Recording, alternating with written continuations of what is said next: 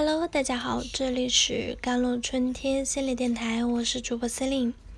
今天跟大家分享的文章叫做《可以治病的催眠治疗，并非巫术》。说起催眠，你的脑海里会浮现什么呢？在眼前晃来晃去的小怀表，还是口中念念有词的催眠师，亦或是令人惊叹又半信半疑的？人巧催眠秀，催眠在公众眼里总是蒙着一层神秘的面纱。催眠不是睡觉，也不是辅助睡眠，更不会操控人。广义的催眠包括我们日常生活中各种与暗示有关的心理现象。那比如父母长期暗示而对孩子施加各种的影响。狭义的催眠指催眠技术在心理治疗中的应用。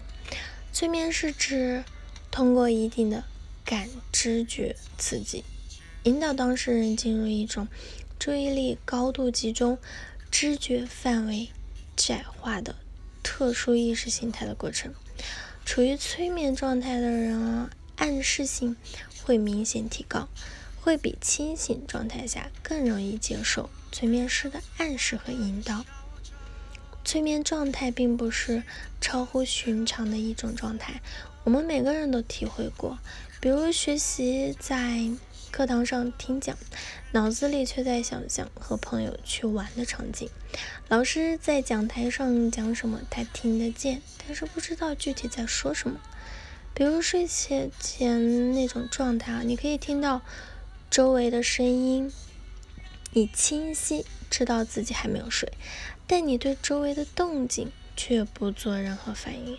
这种似睡非睡的状态，也可以称为催眠状态。催眠是将一个人从意识状态引导进入潜意识状态。很多研究表明啊，催眠与大脑运作有直接的联系。在临床心理治疗中，催眠疗法是众多心理治疗方法与技术中的一个。催眠师用催眠技术把来访者导入催眠状态，实施心理干预，给出了合理积极的暗示，使得来访者做出积极的行为的转变。目前，催眠治疗的流派可分为三种。经典催眠直接用语言暗示诱导进入催眠的状态，以美国催眠学院 （HMI） 为主要代表的现代催眠，考虑来访者接受信息方式不同，给予不同的感受性暗示进行催眠治疗。还有完全间接式的暗示，比如讲故事、打比喻的埃瑞克森式的催眠。催眠治疗一般包括五个步步骤啊。第一，催眠前的准备，包括催眠室的布置、室内光线和温度都应适宜，还需要跟来访者进行催眠前的谈话，与来访者建立安全、信任、支持的治疗关系，评估来访者的催眠感受性以及消除他的疑虑。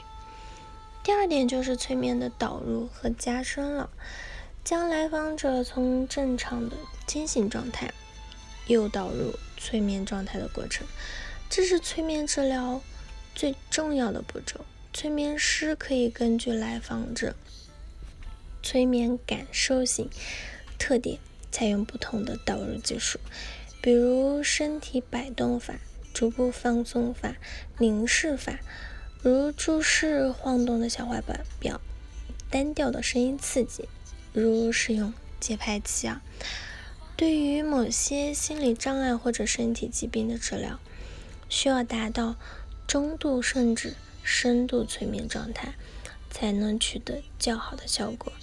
此时可以采用催眠加深技术，比如数数法、下楼梯法、触碰头顶。加深技术等等。第三点就是实施心理干预。催眠治疗并不是将来访者导入催眠状态就了事。